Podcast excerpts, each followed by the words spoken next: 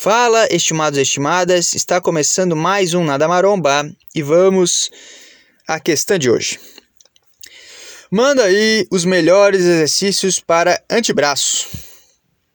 Então, cara, só para que tu entenda que se tu faz exercícios compostos como o levantamento terra, como a remada curvada, com cargas mais altas, né, seguindo aquela linha que eu sempre falo da sobrecarga progressiva, tu também vai estar tá agindo na musculatura do antebraço, tá? Por conta da pegada.